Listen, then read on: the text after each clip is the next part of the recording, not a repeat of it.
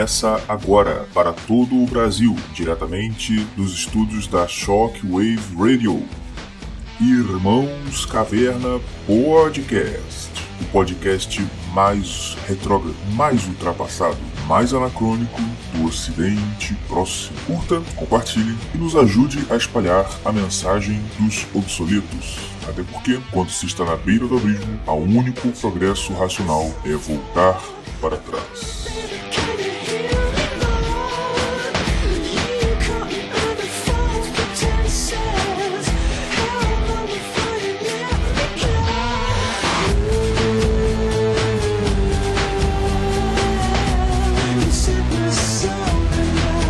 É isso aí, minha galera. Estamos aqui de volta para mais um episódio de Irmãos Caverna Podcast. Esse episódio eu tenho certeza que vai mexer com a sua cabecinha. Eu tenho certeza que esse episódio vai jogar a Red Pill nas galáxias, literalmente. Hoje, para quem ficou aí no suspense de tentar saber qual seria o, o, o, tema do nosso podcast, a gente vai falar sobre astrologia. Isso mesmo, astrologia. E só para explicar porque eu estou falando aqui sozinho, infelizmente a gente não pôde gravar aquela primeira parte do programa onde a gente conversa né, sobre alguns assuntos, porque os dois irmãos Caverna, né, os outros dois, estão curtindo as férias, né, passeando de bob. E aí, onde eles estão lá tá muito ruim de sinal, né, como sempre. E aí fica difícil da gente, ficou difícil a gente marcar. Graças a Deus a gente conseguiu fazer entrevista, porque quase que eu também estava fazendo entrevista sozinho. De última hora, graças a Deus, eles acharam um jeito lá de se conectar e a gente conseguiu gravar esse episódio maravilhoso. Só para apresentar um pouco, a gente entrevistou o Marcos Monteiro, que é astrólogo profissional, especialista em astrologia horária, que vocês vão saber o que, que é ouvindo esse episódio, e que é um cara sensacional. Por favor, sigam ele no, no, no Twitter. Além de ser um cara muito inteligente, muito gente boa, ele é muito engraçado. Tá, vou até pegar aqui o nome dele no Twitter, rapidinho. Aqui, ó. É Marcos Monteiro, né? MVS Monteiro, tudo junto. Boa no Twitter aí, ó. M, arroba MVS Monteiro. E ele vai falar também no decorrer do programa, mas a gente já eu faço questão de fazer aqui a propaganda. E o Marcos tem um livro, tem alguns livros já publicados, né? Alguns traduzidos tudo mais. Está trabalhando na tradução de um tratado de, de um tratado de astrologia cristã é, do William Lilly, que é um, um autor aí muito importante para a astrologia é, tradicional, principalmente a astrologia cristã. E isso é outro é outra coisa que vocês vão compreender no decorrer do episódio. Eu espero que essa, ó, como assim astrologia cristã, né? Isso aí para muita gente pode soar como quadrado redondo. Mas vocês vão ver que é muito longe disso, né? Muito, muito longe. Mas então, ele, ele é um autor aí de livros, tradutor, mas a atividade profissional dele principal é realmente a astrologia. E ele Além de astrólogo, ele também é professor do ICLS, Instituto Lux et Sapiência, do Luiz Gonzaga de Cavalho Neto, que é o filho do professor Lavo, né, o Gugu. E ele dá lá cursos sobre astrologia e outras coisas. Ele vai, inclusive, ele fala no finalzinho, mas eu já adianto aqui. Inclusive, ele vai falar, ele, vai, ele anunciou que vai lançar, aí está para sair um curso sobre temperamentos. E é muito interessante o curso, eu acho que vai ser muito interessante o curso dele sobre temperamentos, porque é, é muito comum a gente ouvir falar de temperamentos numa abordagem psicológica. E o Marcos tem uma abordagem diferente. Ele fala de temperamentos numa abordagem fisiológica, física mesmo. E é muito interessante, muito interessante. Se você quiser seguir ele no, no Instagram também, salvo engano, é só você botar horário, né, horário em inglês, Horary Astro Astrology. Horário, H-O-R-A-R-Y. Aí eu acho que é underline astrologia com Y. Astrologia horária em inglês. Você põe lá. Isso aí que você vai achar o, o Marcos. É... Enfim, eu tô, eu tô gravando esse áudio depois que a entrevista foi gravada, porque, como eu falei, a gente não conseguiu fazer aquela primeira, primeira parte só a gente. A gente eles entraram na hora que o Marcos estava tava marcado de entrar. E também tem uma coisa, a gente começou o papo e os 12 primeiros minutos não foram pro ar. Não sei o que aconteceu no Discord. Aconteceu um probleminha aí de servidor e acabou que não é, não foi gravado, né? Mas graças a Deus, quando a gente voltou à gravação, ele entrou de fato no assunto do, do, do podcast. Antes era só um bate-papo inicial, ele falando umas experiências dele como tradutor, não, não, não interferiu muito no tema proposto aí pro podcast, tá certo? E antes de iniciar o podcast em si, ainda temos alguns avisos.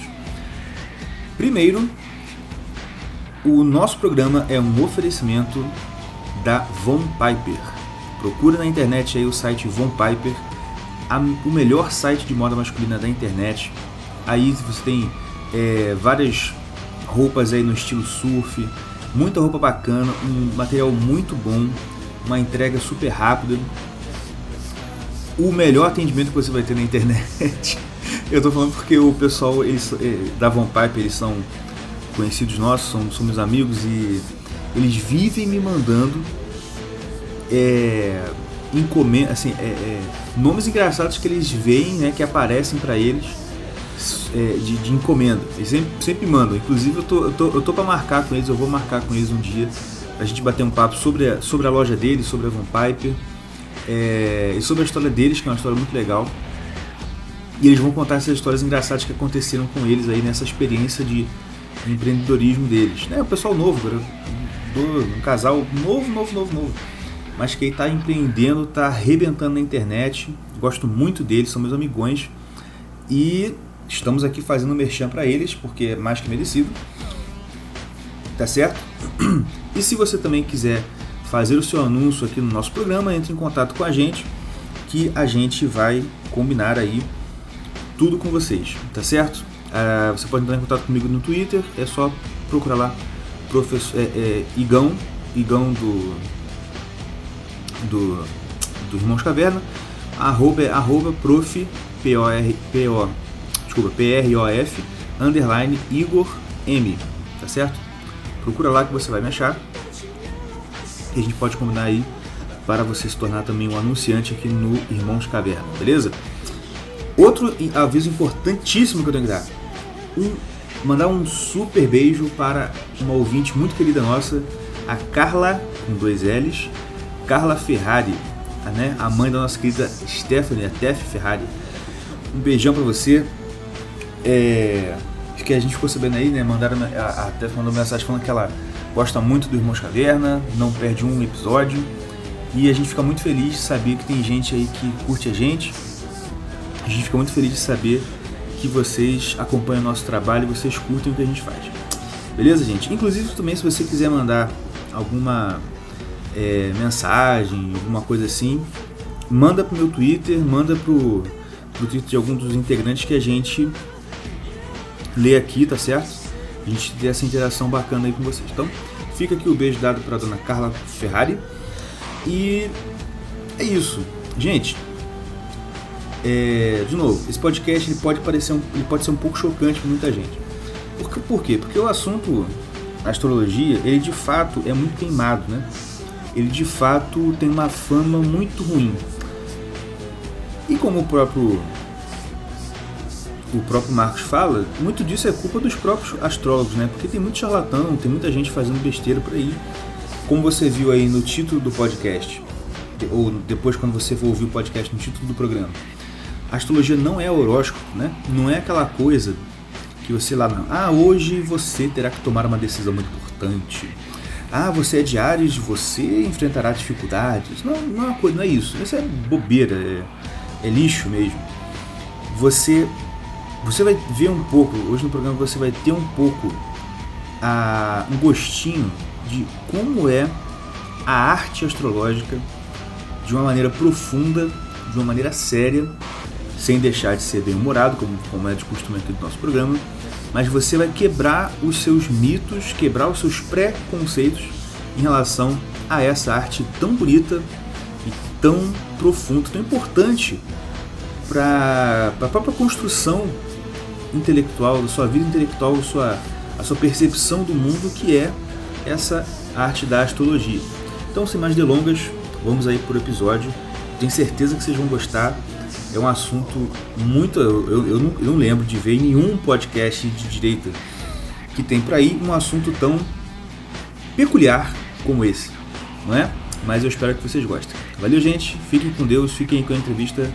Aquele abraço. Ah, não, não, não, calma, calma, calma, claro. Para chamar esse entrevistado, a gente tem que ter uma vinheta em especial. Então, vinheta, por favor.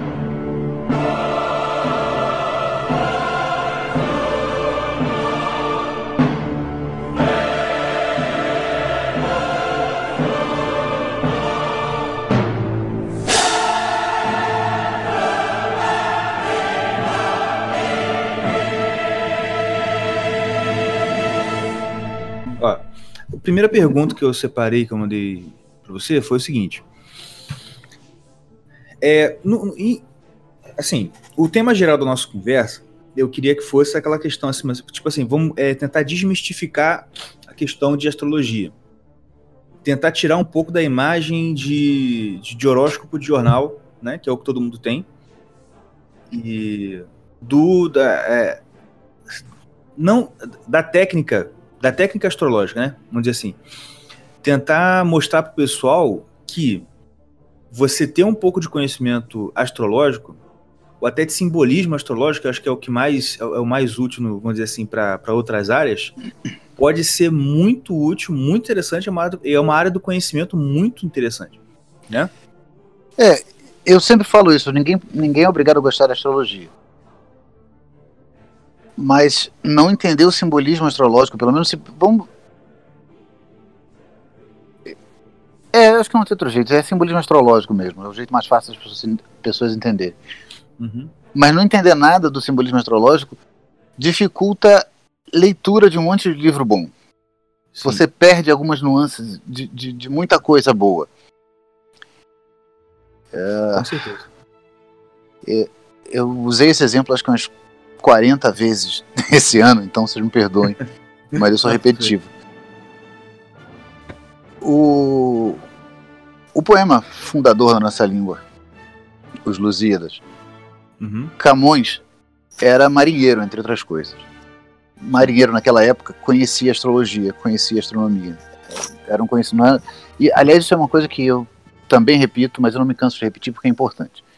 A ideia de que a astrologia é um conhecimento oculto, de uma elite, é, é, de, de, de lá, um conhecimento hermético que só alguns iniciados tiveram ao longo da história, é falsa. Sim. Isso é, é discurso para se engrandecer vindo desse pessoal das dessas sociedades ocultas ou semi-ocultas.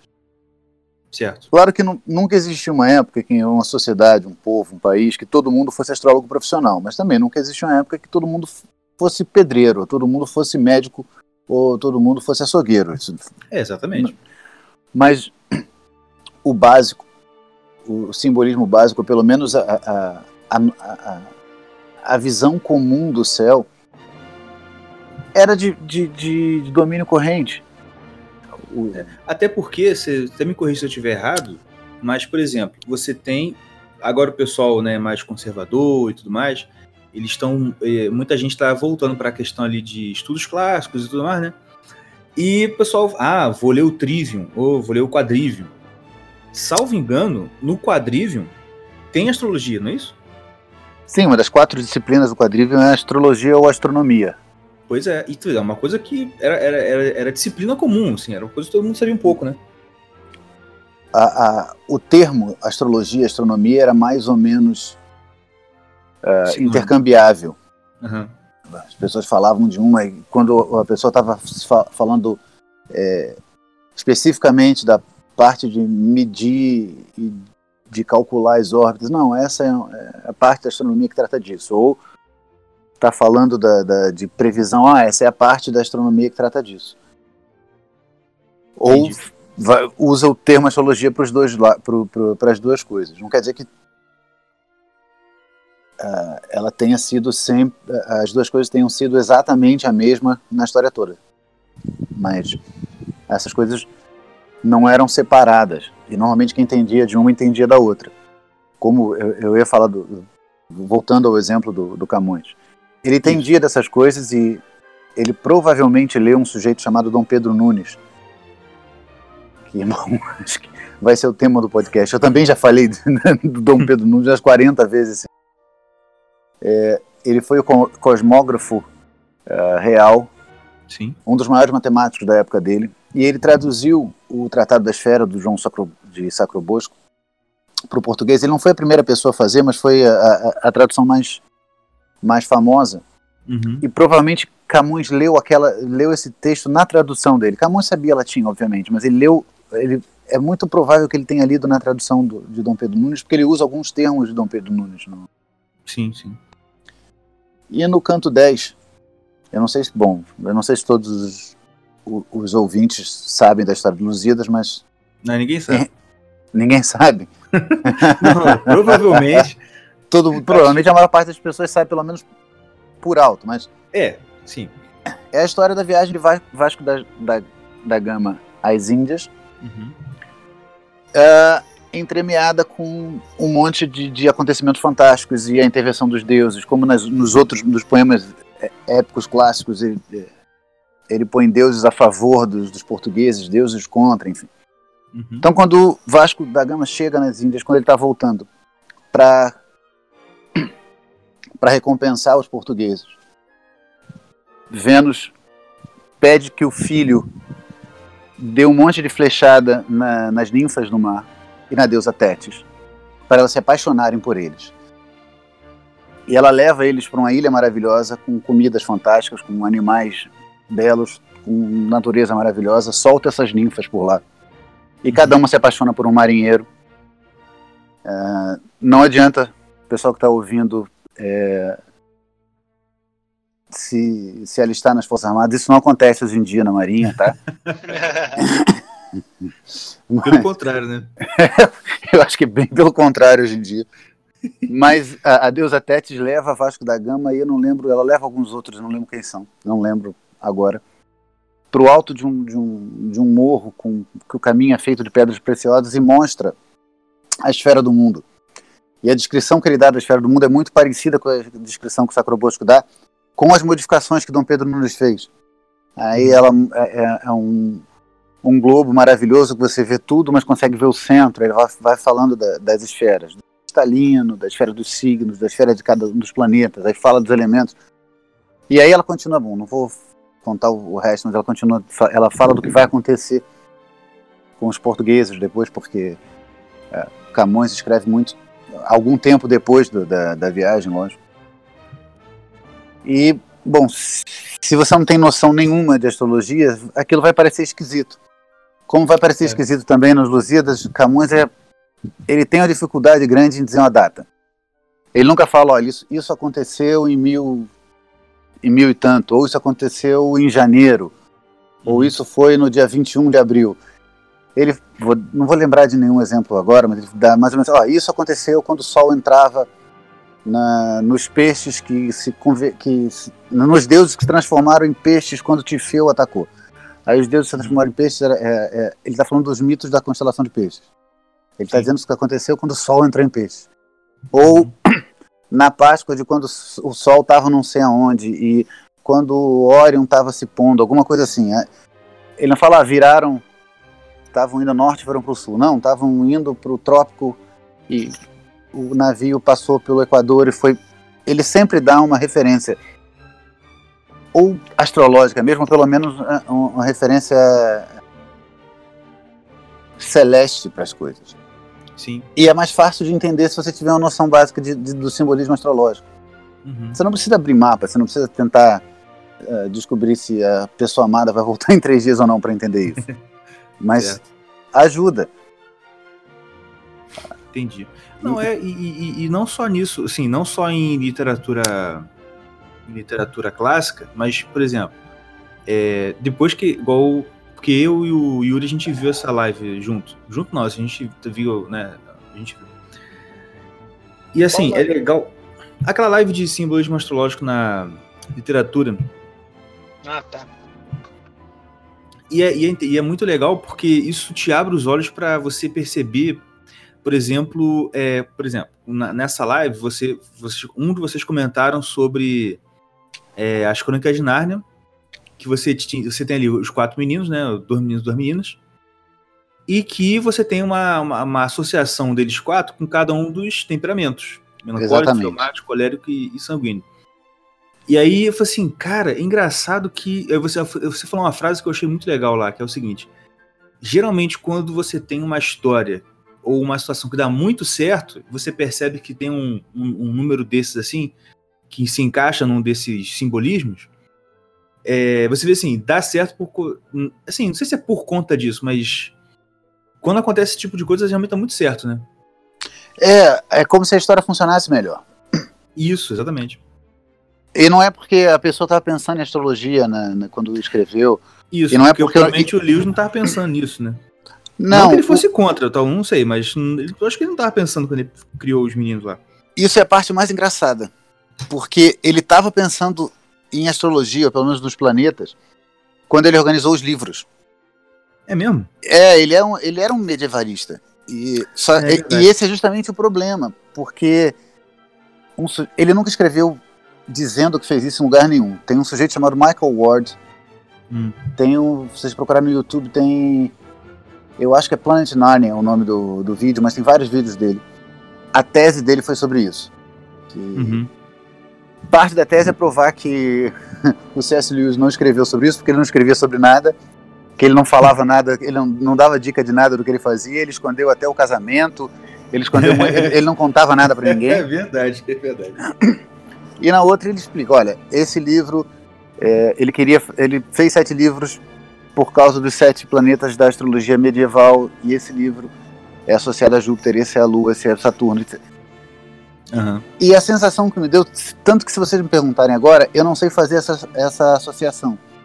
É que por ele por ele estar tá abordando isso de uma forma acadêmica, não ficou muito óbvio, não ficou muito amarrado. Não ficou evidente, né? Não ficou evidente. Mas os quatro meninos, cada um ser associado a um temperamento, ou pelo menos cada um ser associado a um elemento, porque provavelmente ele não estava pensando nisso. Fica mais evidente, para mim fica mais claro. Uhum. Tem o, o, Rei dos Reis, que é obviamente o, o, mais ativo, o mais corajoso. O outro fala melhor. Que é o, que é o Pedro, né? É, que está associado ao fogo. O, o, outro que é o outro menino, o outro, o, outro elemento ativo. Edmundo. O, Edmundo, que é claramente sanguíneo. Ele é, ele é conquistado pela, pela. Esqueci o nome da feiticeira, feiticeira branca. Feiticeira branca. É, Jades. Isso pela palavra e, e, e eu, sempre que mais falo, às vezes as duas meninas são claramente uma de terra e uma de, de água. Uhum. E eu acho que ele não estava pensando nisso. Porque uma coisa é você academicamente tentar, não, eu quero inserir essas coisas porque eu, eu sou estudioso, eu quero botar essas coisas porque acho que elas são bonitas. Uhum. Outro é, eu quero escrever isso direito. Aí se você quer escrever isso direito, se você tenta o suficiente, você acaba cavando é a imagem que eu sempre uso porque eu não sei usar outra. Você acaba cavando fundo o suficiente na, na realidade até bater no esqueleto. Uhum. E o esqueleto é também a que a astrologia se refere. Não é que o simbolismo seja astrológico por causa da astrologia, porque a astrologia está falando da mesma coisa de outra forma. Uhum. É como se o astrólogo estivesse falando, se referindo a uma coisa usando o simbolismo astrológico, o escritor estivesse se referindo à mesma coisa usando o simbolismo literário. Sim. É como se os dois estivessem indo na mesma direção.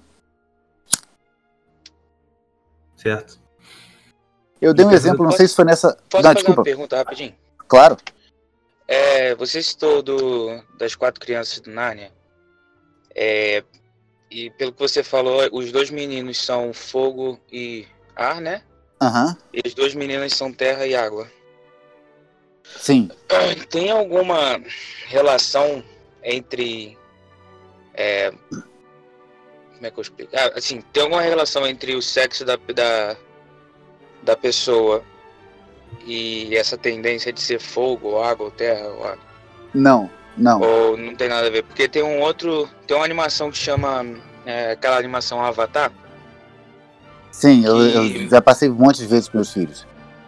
Então, uh, nesse, nesse desenho, os tem o menino, os quatro principais personagens é o menino que é de fogo, o outro menino que é de ar e as duas meninas é terra e água. achei que tinha alguma relação com isso. A relação com as pessoas, com pessoas reais não, mas com os personagens tem, porque o ar e o fogo são os dois princípios ativos. Ah, o, sim. O, o fogo, uhum. os, os, os elementos quentes são associados a, a, a, ao princípio masculino e os frios ao feminino. Isso não quer dizer ah, que, um, que, que, o homem tem que ser colérico, sanguíneo e mulher tem que ser fleumática ou melancólica. Isso, assim, com as pessoas reais não tem nada a ver.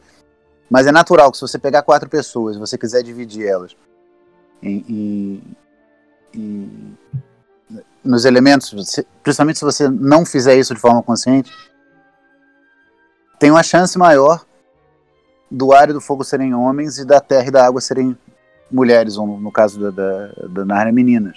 Mas se bem que o Avatar também são, tudo, é, são todos meninos. É. Inclusive, quem estiver ouvindo quiser saber qual é o seu temperamento, eu já aprendi a calcular com o professor Marcos. É só entrar em contato oh. comigo, eu cobro uma taxa muito módica aí de 99 reais. É bandido, hein? Vai tirar o, o cliente do, do cara aí. Cara. Não, não, não, não. Eu só calculo. Porque aí quando eu calculo, a próxima pergunta é: tá bom, o que, que eu faço com isso? Você, aí, aí, Mais 99 reais. Não, aí é. Dá seu preço aí, Marcos. Cara, mas eu, eu preciso falar uma coisa que vai parecer é, é, contra-intuitivo. Mas às é. vezes eu acho que eu ajudei a criar um monstro. Não sou eu. Porque eu não, eu não sou a única pessoa que fala disso.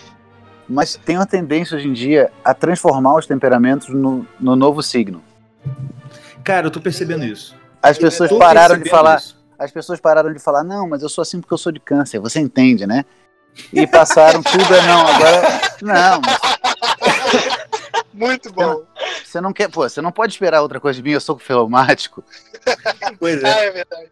E, mas, cara, não foi muito você, não. Acho que quem popularizou mais isso foi o Ítalo. Que o Ítalo começou a falar temperamento. Pelo menos pra não, eu. Sim. Assim, pelo menos mais popularmente, quem jogou assim pra galera foi. Que o que eu lembro foi o Ítalo. Mas, tanto que eu ia te perguntar também sobre temperamentos, essa questão, mas pode concluir aí, depois eu falo. Com certeza o alcance dele é muito maior que o meu, mas eu, eu sinto um pouquinho de culpa nisso. Não, é Mas é que, qual é a diferença? Primeiro que signo solar é uma banalização de uma generalização. Não é que não tenha nada a ver com astrologia, mas é, muito, é uma generalização muito grande. E as pessoas tendem a achar, por causa do, do bendito do horóscopo, que são 12 é, tipos de pessoas diferentes. Não primeiro, durante um mês, no mundo todo só nasce esse ser esquisito uhum. que é o ariano.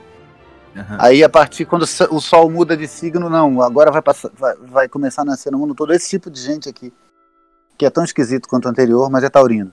Depois geminiano, enfim. E essa mentalidade acho que foi contaminou um pouco o temperamento. O temperamento não são quatro pessoas, quatro tipos de pessoas diferentes. Primeiro que nem todo mundo é de um temperamento só. Existem pessoas que são misturadas. Aí é, depende da nomenclatura. Tem gente que chama de dar o nome dos dois temperamentos. A pessoa é sanguíneo colérico. Outro não, não. Isso aí é, é o temperamento quente. Ela não é nem sanguíneo nem colérico, só quente. Tem gente que não tem um temperamento uh, uh, muito pronunciado. Tem gente que é mais colérico, menos colérico. E são são são variações dentro de um molde que não é tão largo. As pessoas não são tão diferentes assim os quatro temperamentos são, como é que eu posso falar, são modos de acessar a realidade, modos de interagir com a realidade. O fogo é ação, o ar é pensamento ou discurso, a água são as emoções, os sentimentos, os desejos, a terra é a parte concreta da vida, o peso, a matéria em si. Mas todo mundo interage com esses quatro é, da, da realidade, essas quatro modalidades da realidade. Não é, não, eu sou só fogo nossa, eu encosto nas coisas elas pegam fogo.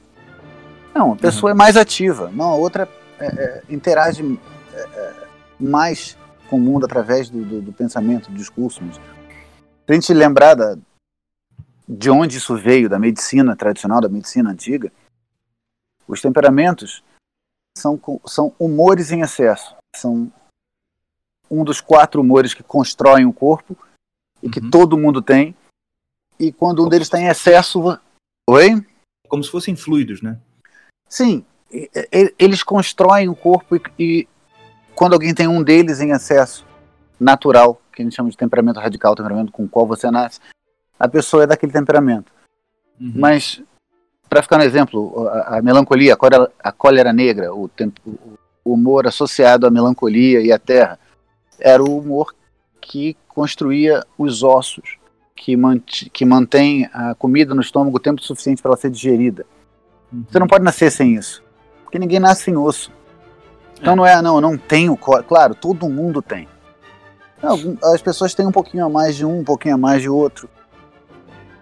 Não é, não, eu sou geminiano, eu sou, sei lá, capricorniano, eu sou de peixes. E, ou se você entrar em astrologia moderna, não, eu sou de Plutão. Ou meu signo é o Fiuco. É o quê? o Fiuco. O Fiuco é uma novidade que nunca foi falada antes e que aparece todo ano, já faz uns 20 anos. A, é imprensa, dá, a, a imprensa dá a mesma, a, sempre a mesma chamada. Descoberto um novo signo. Isso deve fazer uns 20 anos que eu vejo isso quase todo ano. NASA descobre um novo signo, ou não. Todo, o seu signo está errado, veja aqui qual é o seu signo real. É. A verdade por trás disso é: os signos não são exatamente as constelações. As constelações são grupos de estrelas, os signos são divisões do céu. Mas as constelações é, eu ia, que. Tem... Eu pedi para você explicar essa questão, mas pode continuar, vai. Mas as constelações têm o mesmo nome dos signos, que a gente chama de constelações zodiacais, elas se elas estão mais ou menos alinhadas numa faixa que a gente chama de zodíaco. Elas estão elas não coincidem com os signos. Elas nunca coincidiram e agora coincidem menos, porque por causa do fenômeno da precessão dos equinócios, os signos e as constelações é, se movem, entre aspas, uns com relação aos outros. A, a constelação de, de Escorpião, por exemplo, está quase toda dentro do signo de Sagitário já. Mas essas constelações têm o mesmo nome, elas estão mais ou menos alinhadas nessa faixa do, da, da, esfera celeste, do, do céu visível. Uhum. Só que elas não são as únicas. Tem uma constelação chamada Ofiuco, ou Serpentário, que atravessa o zodíaco num determinado ponto. A constelação da baleia, se eu não me engano, e acho que a da Hidra também, elas chegam a entrar no, no agora de cabeça não lembro, mas eu acho que elas chegam a entrar nessa na, no zodíaco, nessa zona, nessa, nesse cinturão no céu. E aí, de vez em quando, alguém descobre, acho que não tem mais nada, tá, tá ruim de, de, de, de arranjar alguma matéria para chamar uhum. leitor, tipo então. É, é mais ou menos isso. Ah, então vamos lembrar que agora tem outra. Eles confundem signo com constelação, vamos lembrar que tem um novo signo. Então agora tem 13 signos. É. Mas essa constelação ela sempre foi conhecida, ela só nunca fez parte de nenhum signo, porque os signos são só 12. Sim. Mas Ptolomeu fala dela. Ptolomeu é, tem, sei lá, o, o, livro, os livros dele, né, tem, sei lá, quase dois mil anos de idade.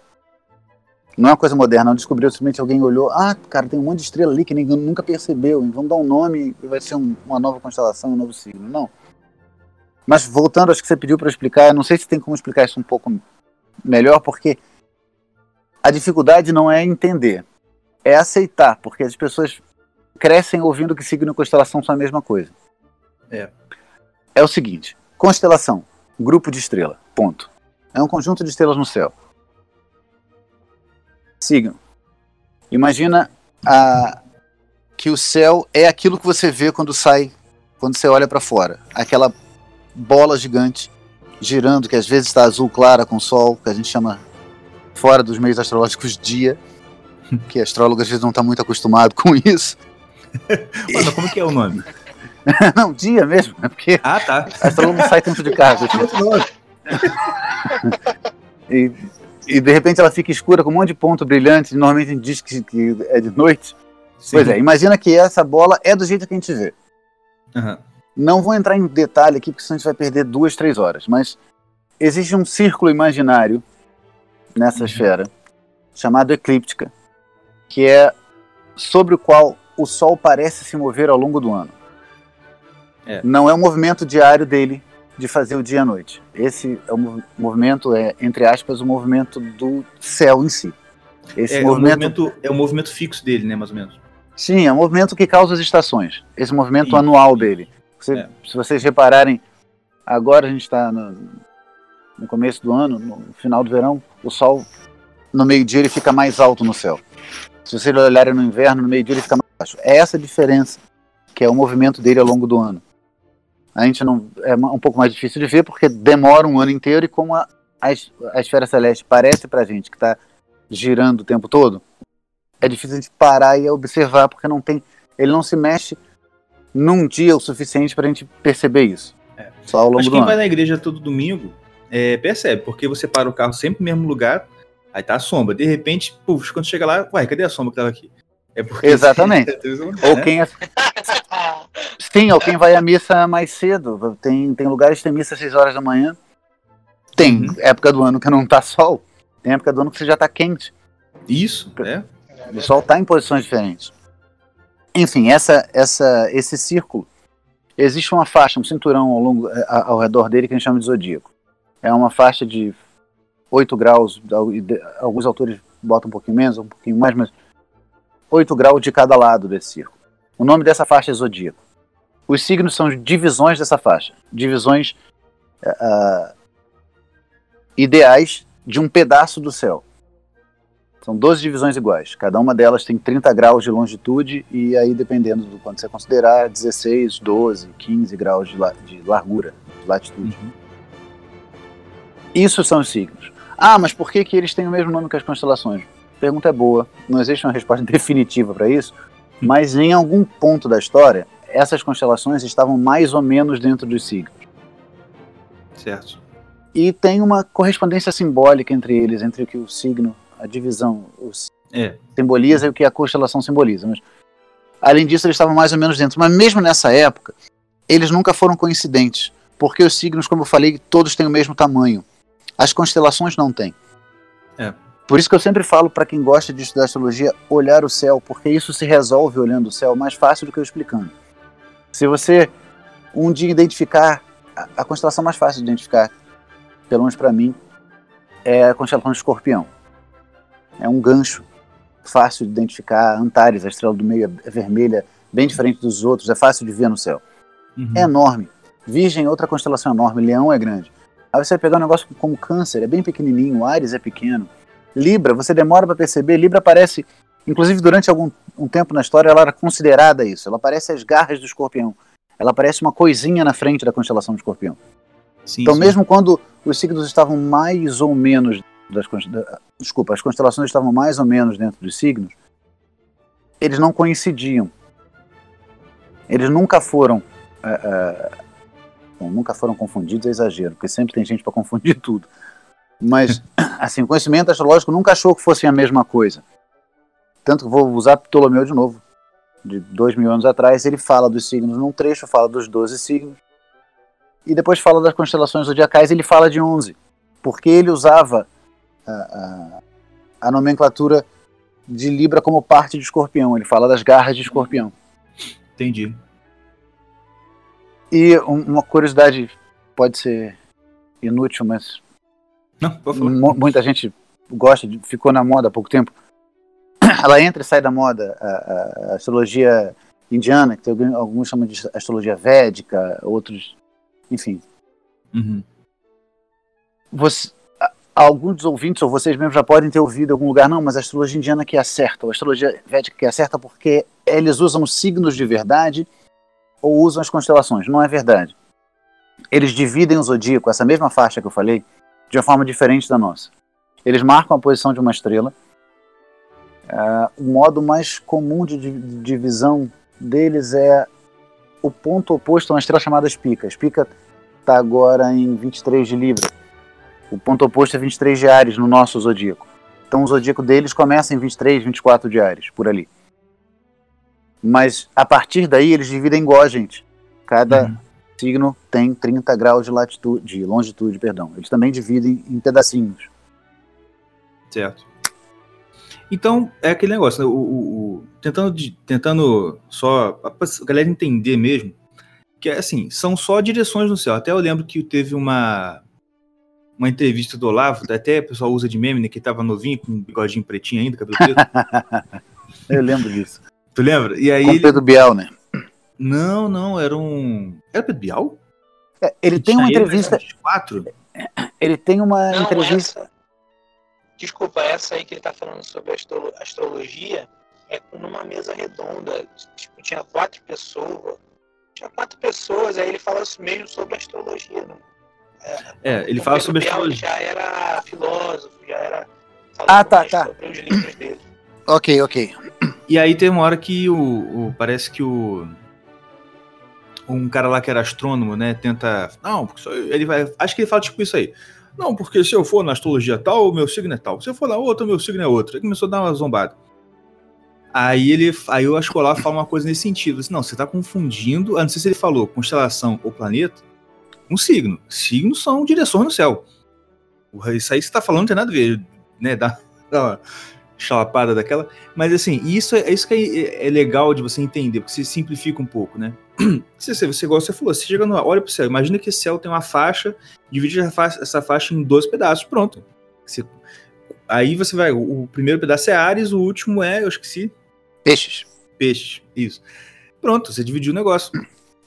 E o que eu acho legal, que eu entendi pelo seu livro e pelas, pelas lives que eu vi e tudo mais, é o seguinte, e acho que é aí que a gente consegue diferenciar por que, que o estudo sério da astrologia é diferente do horóscopo. Que é o seguinte, não tem lógica você falar, igual você hoje em dia o pessoal tá falando, ah, não, eu sou assim porque eu sou fleumático, eu sou assim porque eu sou colérico. E como o pessoal falava antigamente, né, em relação ao signo, por quê? Porque pelo que eu, se eu entendi bem, não é 100% correto aquela coisa de que o planeta vai te fazer ser de um certo jeito aquilo é mais uma indicação. Se olhar assim, ó, isso aqui indica alguma coisa sobre essa pessoa, sobre aquela situação. Não que aquilo determinou, né? Tipo assim, ah, não, aquele planetinha tava lá, opa, vamos fazer essa pessoa aqui ser mal. Vamos fazer essa pessoa aqui ser mal-humorada. Não, não tem nada a ver. É, exatamente. É, os planetas, os signos, as estrelas, todas as coisas da astrologia são símbolos. Sim. Até porque se, se a gente for pensar em termos de física moderna, não tem como explicar uma força. Não pode, não, mas tem uma força desconhecida que a gente não conhece. Não faz sentido. Uhum. Num primeiro momento faz, já não. Isso tem que funcionar por, por causa da física, cara. Porque foi a física que eu aprendi no colégio, que ela, ela funciona. Se não for física, esse negócio não funciona. Mas quando você começa a estudar astrologia, tem coisas na astrologia que não tem como a, a força vir, porque. Prim, vamos falar do mapa natal tá? O uhum. mapa de nascimento da pessoa. Se, se o mapa de nascimento de, de uma pessoa diz alguma coisa sobre ela, do jeito que a astrologia fala, não, você consegue ver possibilidades gerais da vida dela, coisas relacionadas à vida dela. Quando ela tem 30 anos, não faz sentido dizer que são forças. Tudo bem. Ah, foram forças que moldaram a pessoa no ventre da mãe. Sim, mas aquelas forças durante os nove meses são iguais a que estão no mapa? Não são. É, pois é. E se aquelas forças fossem importantes enquanto na gestação o suficiente para criar aquela pessoa, elas teriam que ter uma, alguma força, alguma importância hoje, no momento atual. Uhum. Mesmo que fosse menor, tudo bem. Quando você tá, você é bebê, tem mais coisa para mudar ali. Mas a gente teria que montar um mapa todo dia. Não, hoje eu tô assim. Amanhã é, eu tô assim é. porque mudou. Amanhã eu tô assim porque mudou. Uhum. Pois é. A astrologia é simbólica. É, as posições dos, dos astros nos, nos signos, nas casas, são símbolos. Você tem que ler aquilo de forma simbólica. Entendi. E o tempo em astrologia é simbólico também. Não vou entrar em detalhes de técnica, mas tem umas técnicas que você usa para no, no, grupo eu falo disso, você já ouviu falar de progressão, de revolução solar, de, dessas sim, coisas sim. todas? Uhum. Elas partem do princípio que aquele, aquele conjunto de símbolos do nascimento, você pode desdobrar eles. Uhum. Mas você não desdobra em tempo real. Você não vai analisando o que está acontecendo hoje. A progressão, você faz uma transformação de um dia do mapa, é, avançar um dia para um ano de vida da pessoa. Direção primária, você faz, eh, você transforma o quanto aquilo anda no primeiro dia de nascimento, o quanto os planetas se deslocam no primeiro dia de nascimento e transforma aquele deslocamento num, num, num intervalo de tempo. Revolução solar é como se fosse um aniversário astrológico. Você vai olhar o mapa em que o Sol voltou à posição que ele estava quando a pessoa nasceu. O tempo também é simbólico. E uhum. você não tem. Ah, o, a Revolução Solar diz como vai ser o seu ano, porque aquele a, aquele dia especial e aquelas forças funcionam mais do que. Pô, mas por que, que as forças do dia anterior e do dia seguinte não funcionam? Uhum. Igor, deixa eu só Pode fazer falar. uma pergunta. Fique vontade. É, eu, eu sou bem leigo sobre é, astrologia e tal, mas eu sei que a sua meio que você mais fala sobre astrologia horária. E é a que eu mais acho maneiro, assim, porque, pô, você dá pra. Você já falou que dá pra achar, pô, coisas perdidas. É, coisas meio mais futurísticas, né? Tipo, coisas que a gente não tem controle.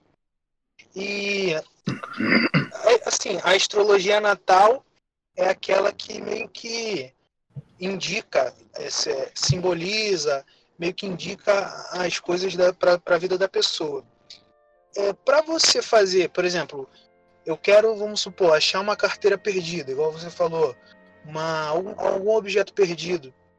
É, eu preciso, por exemplo, saber o meu mapa natal, ou tipo assim, eu posso perguntar para você de boa e você, e, e tipo assim, é, dá para dá para partir do, de, um, de um ponto sem saber o meu mapa natal ou precisa?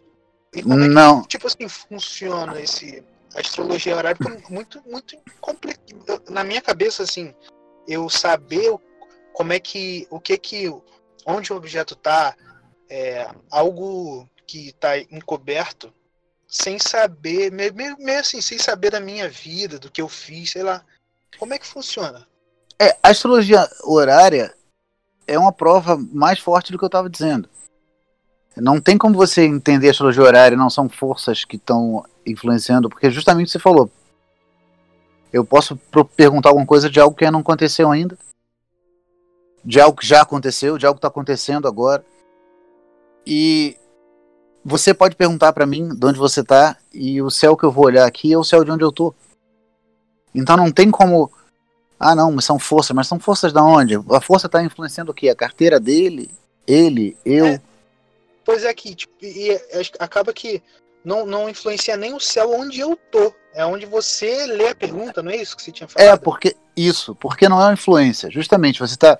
Da mesma forma que existe uma conexão simbólica entre o nascimento da pessoa e o céu naquele momento, então é o. sei lá, como eu posso falar isso? O axioma fundamental da astrologia. Existe conexão simbólica entre algo que surge no momento e o céu daquele momento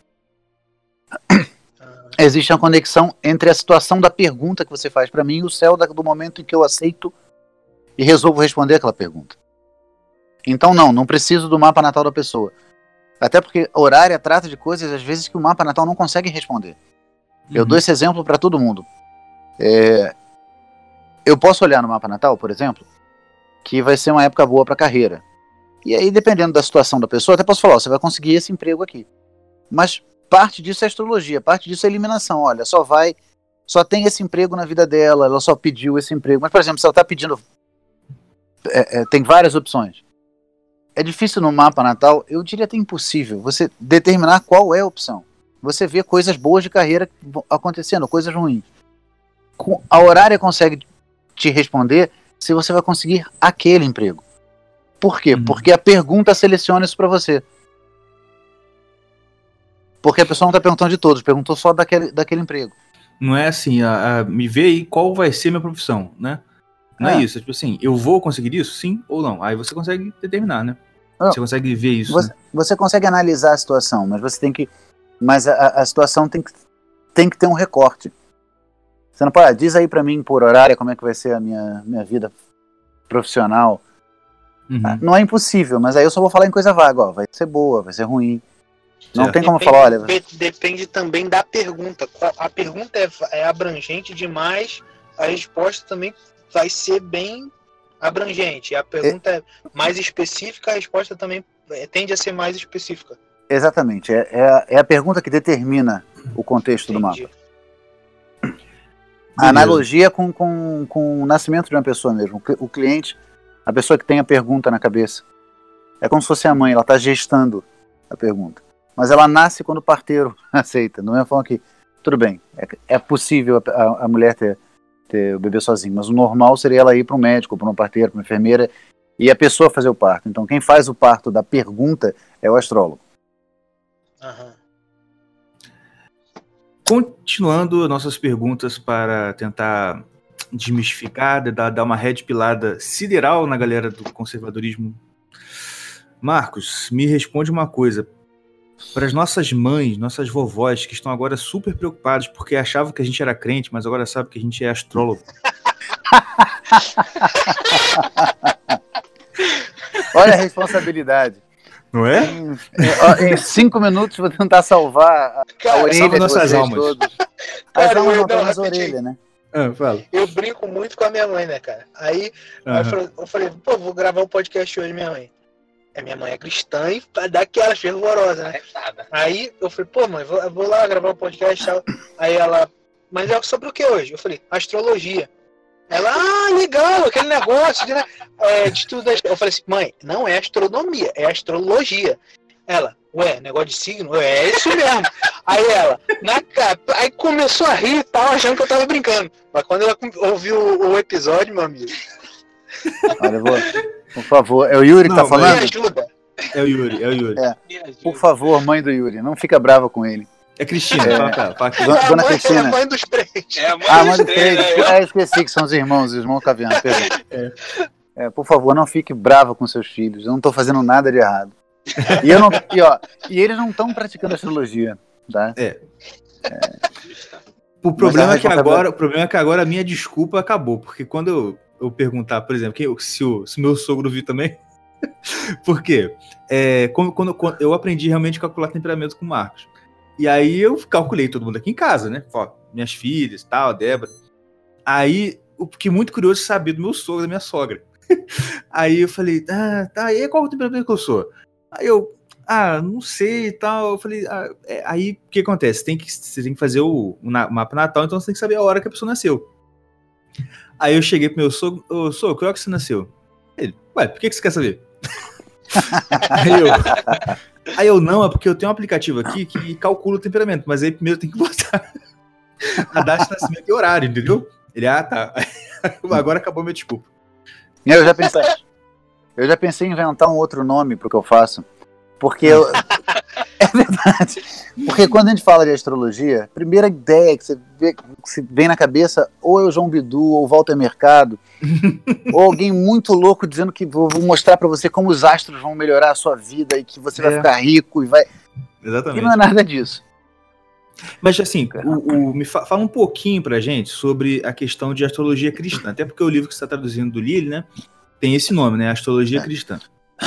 Isso é engraçado, porque com o Estado, eu sempre falo isso, que o estado lastimável da opinião pública com relação à astrologia hoje em dia é em culpa grande parte de nós astrólogos.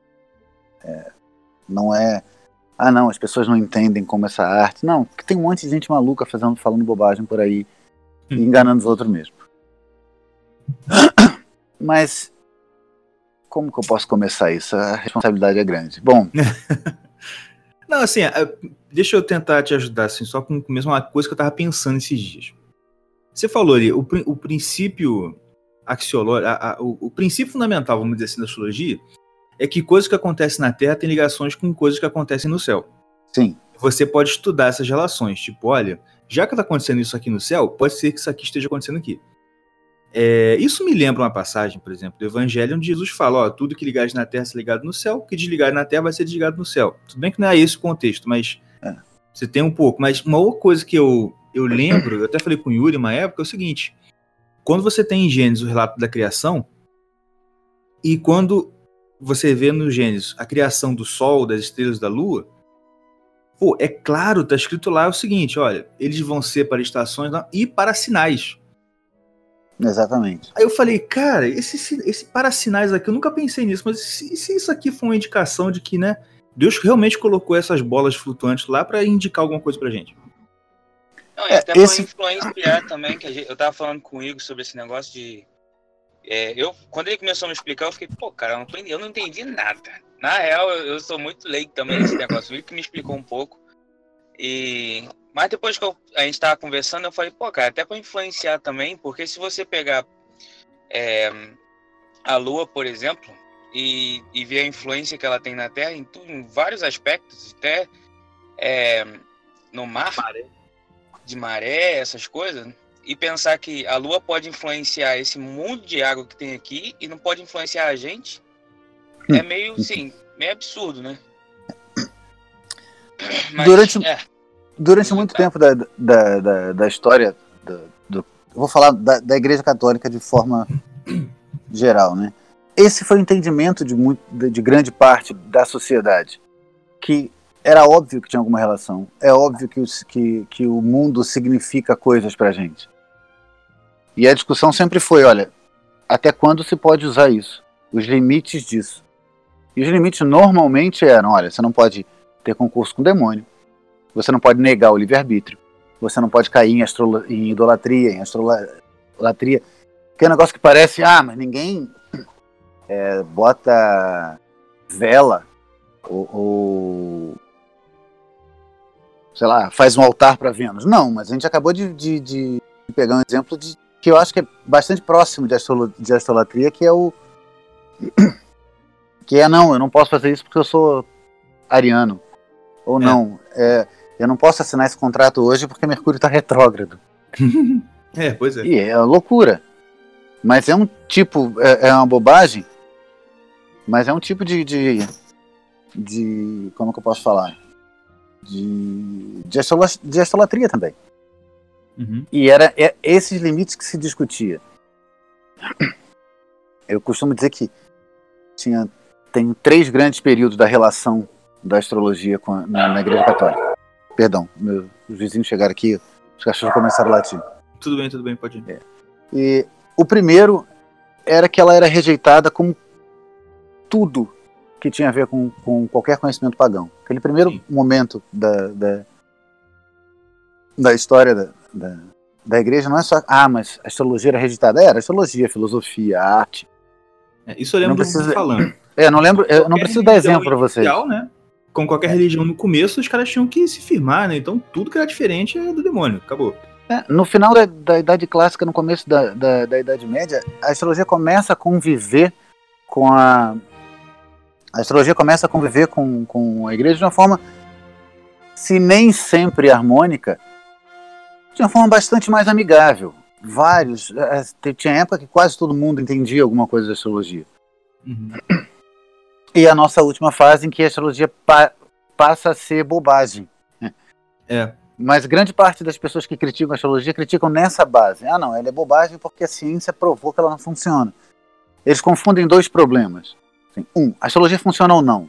Dois, se ela funciona, que é outro problema, a gente pode usar ou não. E as pessoas confundem os dois problemas. O primeiro é, claro, a astrologia funciona ou não. Eu não tenho como provar de forma matemática que ela funciona. Eu vejo ela funcionar todo dia. Sim. Que a pessoa que duvida que ela funciona, eu, eu aconselho, vai estudar um pouco mais, vai ler um pouco mais. É. Se se interessar, né? Ninguém é obrigado a saber disso. Mas vamos partir do princípio que funcione, tá? A gente pode usar, a gente pode usar ou não. Eu acho que a resposta não é nem sim nem não, é depende do uso que você vai dar. Como quase todo instrumento, Sim, tem um uso é, errado. É, e muitas das coisas que. Muitas da, da, das coisas que a gente vê num primeiro momento, ah não, isso aqui está proibindo qualquer tipo de astrologia. Não, mas espera aí. Está proibindo, você vai ler, não, está proibindo isso porque. Eu não lembro agora do concílio, mas tem um concílio que fala de astrologia. Ah, que você faça isso, seja anátema. Faça isso. Eu não lembro qual é a heresia. Eu acho que é o priscilianismo que vai dando um monte de coisas, e ó, isso seja anátema, e no meio tem lá. E que você diga que é um signo fatal que determina a, a, a vida das pessoas que seja anátema. Mas é porque ele está rejeitando o cristianismo em bloco. E eles eram hum. astrólogos. Entendi. Uh, tanto é que tinha uma época que quase todo mundo é astrólogo. Se tem algum protestante, principalmente dos protestantes mais tradicionais, ouvindo, isso talvez cause um choque mas a grande parte dos pais da reforma protestante eram astrólogos ou entendiam da astrologia. Por quê? porque grande parte desses pais eram do clero católico. E Sim. a astrologia era disseminada no clero católico. Se você é protestante luterano, está ouvindo, por favor, procure quem foi Philip Melanchthon. É, eu já fui. Que era chamado o Santo Tomás protestante. Ele deu 10 anos de aula de tetrabíblios. Ele tinha uma época que quase todos os livros de astrologia em alemão tinham um prefácio dele ou uma dedicatória a ele. Pois é. É muito difícil é, tá vendo, é, escapar disso. e, bom, se, se eu achasse que toda e qualquer, todo e qualquer tipo de astrologia fosse proibida, eu não faria, porque eu gosto muito do que eu faço, mas eu, eu acho que a gente tem que pesar as coisas. Eu sou católico antes, sou péssimo, sou relaxado, sou o que vocês quiserem. Mas se eu achasse, por exemplo, eu não, não venderia drogas. Eu não seria traficante, não seria traficante de crianças. Então, uhum. se eu achasse que a astrologia é completamente vedada, eu também não faria. Sim. E os grandes escritores da igreja, os grandes santos, se você for ler com calma, você consegue perceber que eles parecem admitir algum tipo de astrologia. O exemplo mais fácil, que inclusive não vou entrar na, no, na, na, confusão, na treta em si, mas que eu lembrei, por causa dessa, dessa última treta católica que apareceu na internet. É, pois é. é. Eu lembrei de Santo Alberto. Santo Alberto Magno? Santo, Santo, Alberto Magno, na, na obra dele, tem, eu, vou, eu acho que eu até separei um trecho aqui, eu vou, eu vou ler esse trecho. Peraí, deixa eu ver se eu acho aqui. Por favor. Uh, cadê, cadê, cadê, cadê, cadê? Aqui. Ele não só ele fala de forma elogiosa da ciência em si, mas ele, ele chega a elogiar astrólogos em, em obras uh, que são indiscutivelmente da autoria dele. Porque tudo bem, o Especulo na Astronomia, acho que todo mundo, quem, algumas pessoas talvez saibam disso, foi uma obra que durante muito tempo foi associada a ele. É uma obra de astrologia. E hoje em dia já se acredita. Isso, os, os pesquisadores têm épocas, né? Até uns 10 anos atrás, todo mundo tinha certeza que era dele. Hoje em dia já se voltou a achar que não é dele. Tanto que é, a, a pesquisa mais recente chama o autor de. Acho que mestre do espéculo, alguma coisa assim, eu esqueci o termo, mas não, não usa mais o nome de Santo Alberto, porque já começou a se desconfiar que não era dele. Uhum. Mas, vou pegar aqui um. Tem uma que ele chama Machalá, que é um astrólogo é, do mundo árabe, eu se não me engano, acho que ele é persa, de um dos melhores filósofos. E, peraí. Ah, tá. Esse pedaço é do Sobre a Profecia. Eu acho que tem a tradução, eu não sabia, mas tem a tradução em português. É, eu não vou lembrar, acho que é da Eclese. Uhum. Mas essa, essa tradução, eu não sabia que tinha essa tradução. Agora não lembro se foi eu que fiz, ou se eu peguei de alguém em inglês e traduzi só português. Mas vamos lá.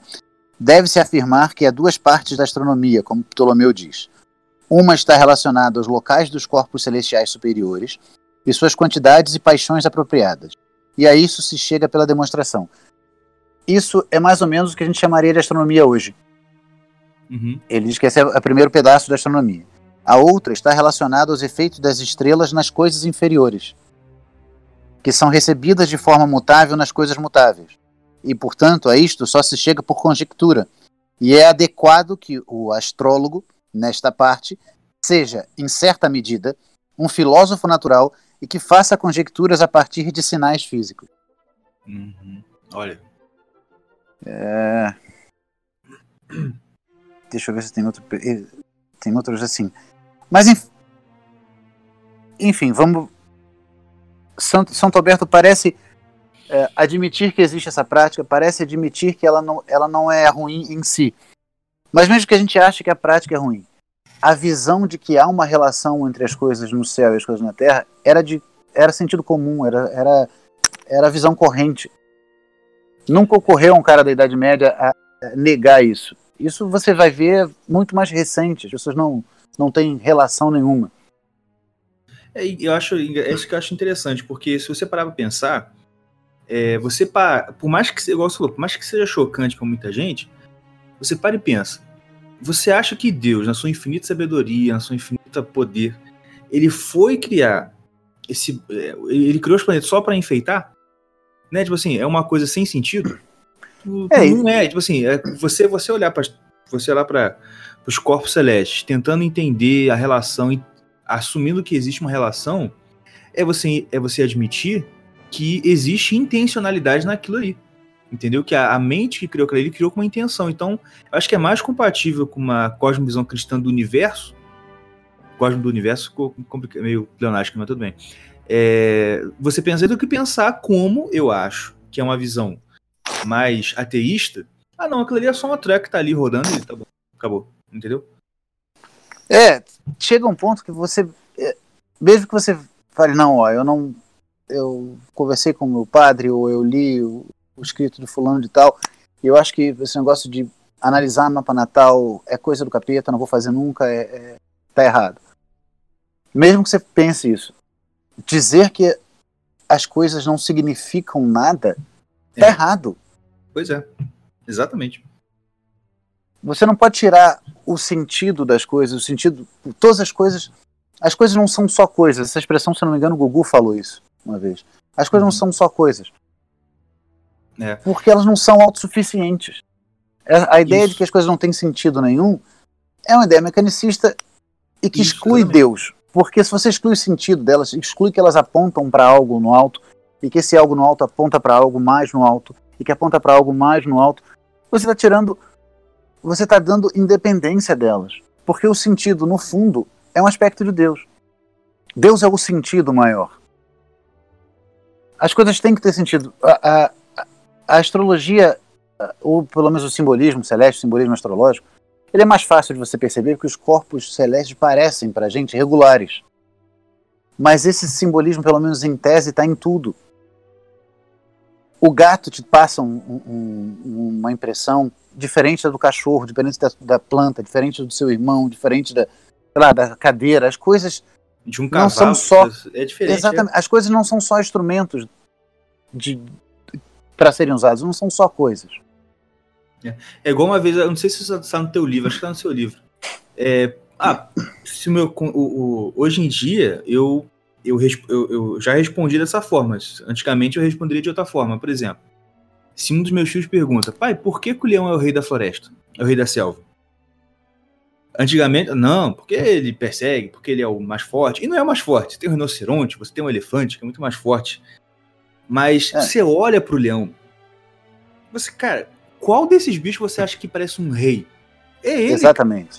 Tá Exatamente. Você não tem como não olhar para um leão e falar é. assim: esse bicho é um rei, tá entendendo? É um soberano ali. O rinoceronte é tão violento e muito mais forte que ele. Mas você olha para o leão, olha para o rinoceronte, qual dos dois sugere estabilidade? É. Qual dos dois sugere realeza? Exatamente. O rinoceronte não tem, não, não tem cara de rei. E a gente sabe disso pelo nome das coisas. Quase tudo que tem monarca, rei ou leão no nome, qualquer bicho ou planta, tem esse aspecto. Você vai ver os urubus, os abutres. Qual é o que parece mais nobre? É o urubu rei. é verdade. Ah, qual é a, a borboleta maior, mais, mais majestosa, a borboleta monarca? A gente acaba reconhecendo essas coisas, justamente porque o, o, os astros são símbolos de formas superiores, de coisas que estão acima deles. E é o que não você é falou, que... é o esqueleto da realidade, é uma coisa que não é só a gente no Brasil, no século XXI, percebeu. Todo mundo percebe isso. Sim, exatamente isso. O, o rei tem uma relação com estudos que é análoga, apesar de ser fisicamente não ter relação nenhuma, mas é análogo com a relação que, que o, o, leão tem com o ambiente em torno, que é análoga à relação que o sol tem com o resto do céu. Exatamente. Isso sugere para gente um, uma forma ou um tipo de relação que é, num certo sentido, parecida com a que Deus tem com o resto, com a criação. Isso. É, e ah, você falou do Gugu, é, e uma das coisas que, que eu aprendi pra caramba com ele é que aí dentro disso que a gente está falando é que é, quando ele fala que ele no início, tipo assim, as primeiras coisas que eu ouvi dele falando é que acredite nos seus olhos. Acredite Exatamente. no que você está vendo, cara. Tipo assim, a gente, o, as, os padrões que a gente vê por aí, que a gente tem como premissa já de muito tempo, a gente nem sabe porquê, mas a gente usa. É o rei da floresta, é o urubu rei. É, vê, é porque a gente parou de observar observar a natureza, observar o que está ao nosso redor. Então a gente parou de, de é, ver as coisas e observar. E, e, o que ele fala, acredite nos seus olhos. A gente vê a, a coisa e tem a percepção na hora. Então é. aquilo ali é, é, o nosso, parece que é o nosso instinto de reconhecer a realeza, reconhecer a obscuridade. É, a gente reconhece, a gente reconhece automaticamente quando a gente vê. E, e é, é, muito, muito interessante. Eu sempre falo, eu sempre penso isso. É, acredite, acredite nos seus olhos. Eu sempre lembro dessa, dessa parada que ele fala. Pô, é muito boa, cara. Que isso faz a gente começar a entender a, Justamente. A, o mundo ao nosso redor, né? Exatamente. O, o, isso era um, um, conhecimento comum das pessoas do campo.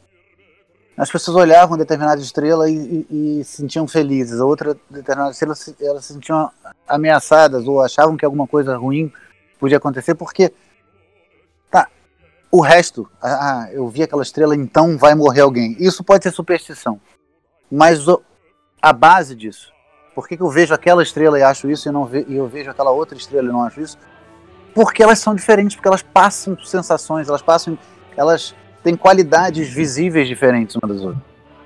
Isso é a base da inveja do Camões.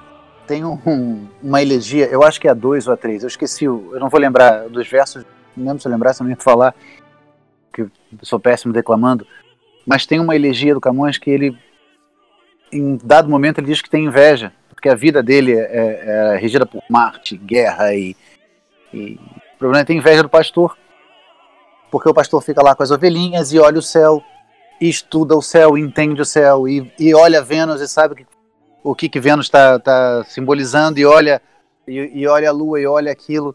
Ele tinha inveja do pastor porque isso era uma coisa que, que era um conhecimento não de uma elite é, é, das sombras que ficava em castelos, mas do homem simples do campo. Sim, olha que legal. Muito é, Rapidinho, você citou, citando isso que você, que você falou agora, é, eu dei uma. Eu lembrei de uma parada, e vai voltar um pouquinho naquele tema de simbolismo um pouco. É, claro. Sobre o, a mitologia grega. Que se eu me lembro bem, eu não tenho certeza, mas é, eles davam. Eles associavam alguns planetas com, com os deuses daquela época, certo? Sim, mas essa associação para astrologia é complicada. Eu sempre falo Tá, não, termina a história. Termina, termina a pergunta, desculpa. Não vou te cortar. Não. não, a pergunta é basicamente essa: se tinha alguma, alguma relação ou se, ou se tinha alguma coisa a ver com isso que você falou, do cara olhar as estrelas, olhar um certo planeta ou alguma coisa e sentir que aquilo é. é entendeu? Por exemplo, a única, o único planeta que eu, que eu acho que, que eu sei é que o, a, o deus da guerra é simbolizado pelo planeta é, Marte, não é? Isso. É. é isso é engraçado. Tem alguma coisa a ver? Isso é outra, outra outra evidência de que o simbolismo não é construído, não é um construto social. Não tem nenhuma civilização, nenhum povo que tenha olhado para Marte e associado a ele a um mito do, de ursinhos carinhosos, coisas fofinhas, é, prazer. Todo mundo sempre viu aquele negócio vermelho sangue andando no céu e associou a guerra, a divisão, a energia. É verdade.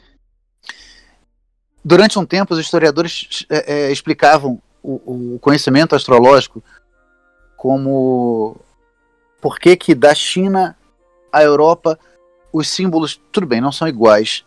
Cada civilização interpretou diferente, mas essas coisas são parecidas. Tem uma relação. Ah, por causa da bendita da rota da seda, que uh, os mercadores trocavam informação. Eu acho engraçado a gente supor que os mercadores trocavam essas informações todas sobre o céu, mas mesmo uhum. que a gente assumisse isso, essa conformidade é maior do que essa, esse trecho. Até porque na época não tinha WhatsApp para as tias passar, né? Tipo, repassa, exatamente, exatamente. Os índios do Brasil, eles montam. as constelações são montadas com base nos mitos de cada povo. Então, os grupos de estrelas não são, não são, eles variam muito de uma civilização para outra. Mas a qualidade de cada uma das, das estrelas normalmente, pelo menos as principais, é igual. Tem a constelação do, dos índios brasileiros chamada Boitatá. E a estrela da cabeça do Boitatá, Boitatá, não sei se vocês lembram da, da história dele, é uma cobra que joga fogo pelos olhos, uma cobra terrível. A estrela que joga os olhos da cobra, a cabeça, onde sai o fogo, é Antares, o coração do escorpião. E não tinha rota da seda entre a, a, é. os gregos e os índios, mas a classificação, o simbolismo é parecido. É compatível, você consegue ver a relação de uma coisa com a outra. Sim, é por, é por isso que eu, eu falo, para olhar os planetas, tenta ver eles no céu e tentar pegar o simbolismo mais evidente. Não é que uhum. não tenha relação nenhuma com, com os deuses, tem, mas é porque o conceito dos deuses mudou, tem, é, os mitos são muito antigos, a gente não sabe, eu pelo menos não sei tudo, e às vezes se você aborda por esse lado acadêmico, você acaba tendo problemas com. Uh, você inverte um pouco a importância de cada um deles. Vou voltar no exemplo do C.S. Lewis, eu não lembro direito qual é o livro, mas num dos livros ele resolveu associar o livro a Júpiter. Mas todos o, o simbolismo que ele associa a Júpiter é o Júpiter, o deus romano. Então, hum. ele associa ao rei, ao mais importante, ao maior. Só que esse seria simbolismo sol, no né? céu seria o sol. É. Mas se você lê os planetas simplesmente como mais uma lista num livro para você decorar nomes, você não vai saber por quê. Mas se você olha para o céu, você percebe. O Sol é obviamente o mais importante deles. É ele que decide se é dia ou à noite. Os outros planetas somem quando eles estão perto. Júpiter é uhum. é bonito, é impressionante, mas não é nem tão. É difícil até de comparar ele com o Sol. A diferença é muito grande. Sim. Agora, rapidinho, antes da gente. Só para pegar o gancho dessa questão de simbolismo de. É, não é nem literatura nesse caso, mas cultura, né? Cultura pop. A Liga da Justiça. eu, olha, eu peguei Pô, a versão. Porque eu, eu, eu vi, cara, eu, eu, eu, você falando lá, e eu lembro que o Gugu falava que ele ficava brincando com o irmão dele, né? Ah, vamos tentar associar aqui e tal. Mas fala aí. Engraçado que quando eu fiz, eu fiz uma postagem sobre a Liga da Justiça, eu nunca tinha ouvido falar que o Gugu tinha feito isso. É mesmo? É, é, eu acho que, se eu, se eu, não me engano, foi, foi você a primeira vez que falou e, eu, e, e, mais alguém depois me disse. Mas eu não. Eu peguei um, um uma definição muito estrita da Liga da Justiça, tá? Pela uhum. justiça. Bom, não preciso explicar gibi para quem tá ouvindo, né? Pelo amor de Deus. Mas não, tem vários heróis diferentes, cresce, né? some, tem várias versões. Mas tinha um é. desenho que eu via com meus filhos que é. Primeiro era a Liga da Justiça e depois eles expandiram para a Liga da Justiça Limitada. Ah, Essa é. primeira Liga da Justiça eram sete. E os sete eram claramente associados a cada um a um dos, do, dos planetas. Isso. O super-homem é o Sol. O super-homem é o Sol. Não, não, bom, ele recebe o poder do Sol. Ele é o mais forte de todos. É o líder natural. É o, o último filho da, que veio. Ele é mais e... forte, mais rápido. Ele é o número um em, todo, em, todo, em tudo. O Batman, em algumas histórias mais antigas, ele pode estar mais marcial, mais mercurial. Ele é o detetive da, da, hum. da, das histórias, mas na Liga ele é claramente saturnino. Bom, ele é um morcego gigante, né? Além dele ser um morcego gigante, ele é sempre sério, sempre mal-humorado. Não sorri nunca. Nunca. E ele sempre sabe os limites, ele que põe os outros na linha. É. E é velho, assim, né? Você tem na, um marciano que, que muda de forma e tem poderes telepáticos, um cara que voa, tem super força, tem, tem todos os poderes que você possa imaginar, uma mulher super forte com, com, com laço da verdade, um sujeito que tem um anel que consegue fazer tudo, um cara que corre mais rápido do que um raio. E aí dá um problema, tá todo mundo preso, quem é que resolve as coisas? É o cara que não tem poder nenhum de fantasia é. de morcego. E é, é o cara que sempre sabe as coisas. Ele é o sábio do, dos sete também. É verdade, pode crer. É verdade. E aí, vamos lá. Então você tem o Batman é o Saturno, seria Saturno, seria referência a Saturno. É. O os... Flash ah. é o Mercúrio? Mercúrio. Beleza. Porque no céu a Lua é a mais rápida, mas Mercúrio que sugere essa rapidez. Porque Sim. ele faz. Ele, tá ele sempre faz cante. também, não é? Sim. Porque os dois deuses, tanto a, a, o grego quanto o romano, estão associados à velocidade. Uhum. Ah, ah, só para explicar também o pessoal que está ouvindo, é porque na astrologia os planetas não são os nove planetas que a gente tem no sistema solar. Ah, sim. Porque... Astrologicamente, Urano, Netuno e Plutão não são planetas para astrologia. E Sol e Lua são. É. Eu, eu gostaria de, de esclarecer para os ouvintes também uma coisa séria, importante eu também fiz o segundo grau. então, eu também sei que o Sol é uma estrela, que a Lua é um satélite da Terra. Eu sei dessas coisas. Você não precisa escrever uhum. para cá. Mas esse cara é maluco, ele não sabe disso aí. É, a astrologia, a gente considera eles como planetas. O termo vem da astrologia. Planeta quer dizer errante, vagante, porque os, os sete no céu parecem se mexer no sentido contrário ao sentido geral aparente do céu. Eles eram as estrelas errantes, as estrelas vagantes. Uhum. Mas vamos lá. O super, deixa eu ver se eu lembro. O super-homem é claramente o Sol. Isso. Batman claramente Saturno. A princesa Diana é, é, é, faz sentido ela ser a Lua, né? Diana era a deusa da Lua. Eu pensava que era Maravilha. Vênus. Vênus, eu, eu pensei nela também, mas Vênus é um homem. Ué, é? É. O ah, Lanterna vai, Verde. Lanterna Verde. Primeiro porque a, lanterna, a, a, a, cor verde tem dois planetas associados, Vênus ou Júpiter. Hum. Mas tem outro verde, tem o, o Ajax. Isso. E o anel dele produz o que ele deseja. Desejo, é isso, ah, verdade. Verdade. Marte é uma mulher, já que Vênus é um homem, Marte é uma mulher. É a policial. A, a Gavião, que se veste, né? É, que se veste de um gavião. Tá cheia de arma. Ela é briguenta o tempo todo. Ih, eu lembro pode que tem, crer. tem um, tem, um, tem, um, tem um episódio, eu lembro que esse é, é, me chamou a atenção que eu não lembro se era uma folga, se eles tinham terminado, que cada um estava fazendo uma, uh, se divertindo de alguma forma. E eu não lembro qual era, eu acho que a Jax ficava pensando na família. Ela estava num bar brigando. é, pode crer. Bom, então ela é Marte, Lanterna é, Ver, é Vênus, uh, Flecha é Mercúrio, Super-Homem é, é, o Sol, Batman é Saturno. A gente falta Júpiter e. Júpiter e. Só Júpiter, né? É só Júpiter, só Júpiter. É, Ajax, o bondoso, o que lê as mentes, o que é o, o mais pacífico de todos, o que não quer brigar. Uhum. O magnânimo, né? Sim, ele é o mais generoso de todos. Verdade. É claro que é se você vai olhar ele, qualquer outra ele é história. É marciano, né? Sim, ele é marciano. mas se for olhar qualquer outra história, eles não são assim em qualquer história, mas ali, com os sete juntos, eles parecem se comportar desse jeito. Isso que eu acho engraçado. Eu e, acho o, interessante. e o que é legal é isso, é que a, a, a, equipe que dá muito certo, né? Sim. É muito maneiro. Cara, é isso aí, já tem uma hora e meia aqui de papo. Tá muito legal, que por mim eu ficava aqui duas horas, três horas, mas né, a gente tem família, não pode fazer isso. Senão a nossa Vênus vai pega ali, né?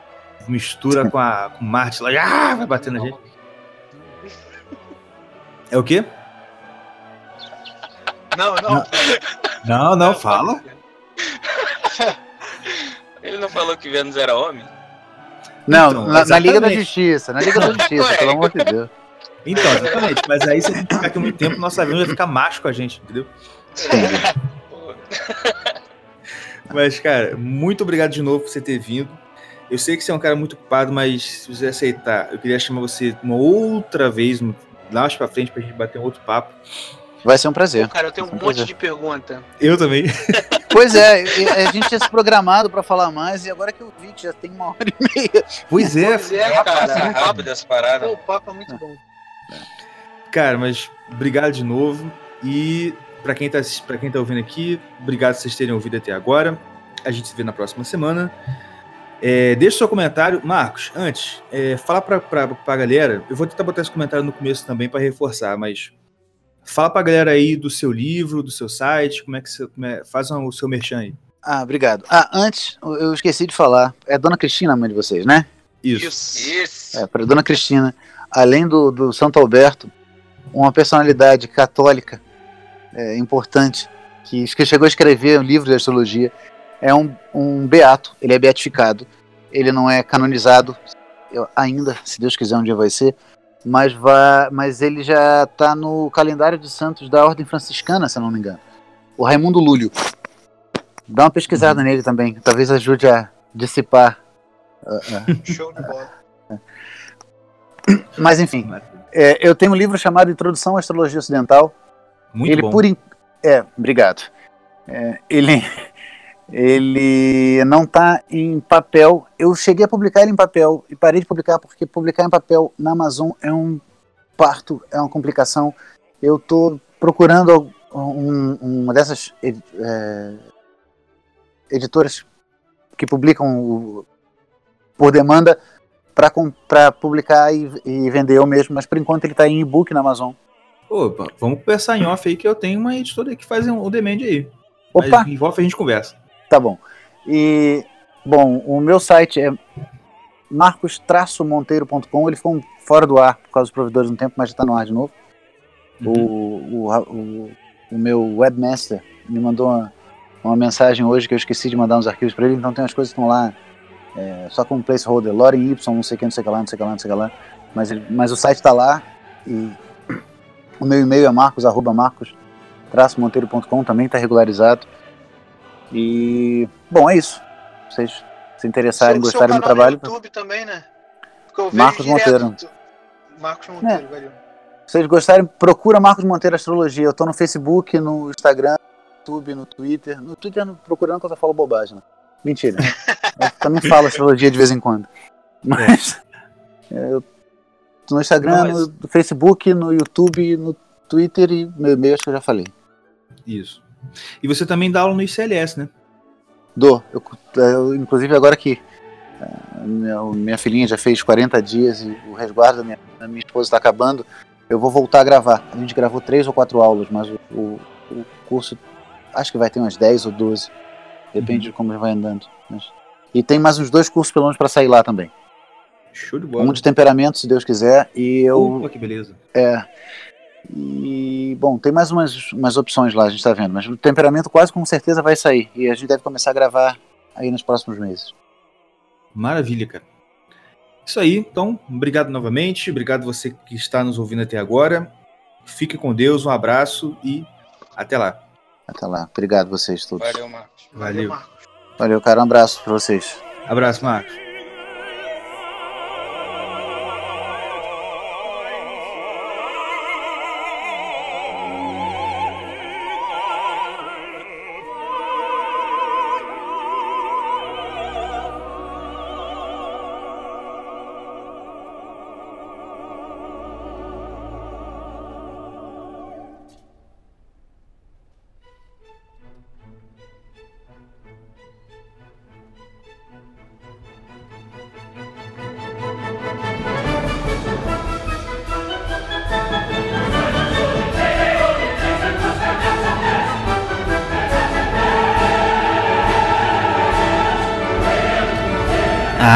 Nossa, esse tempo todo agora de música. Meu Deus, podia ter acabado.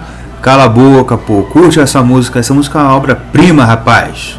Nona Sinfonia de Beethoven, você reclamando? Fica quieto, deixa tocar até o final. Um beijo.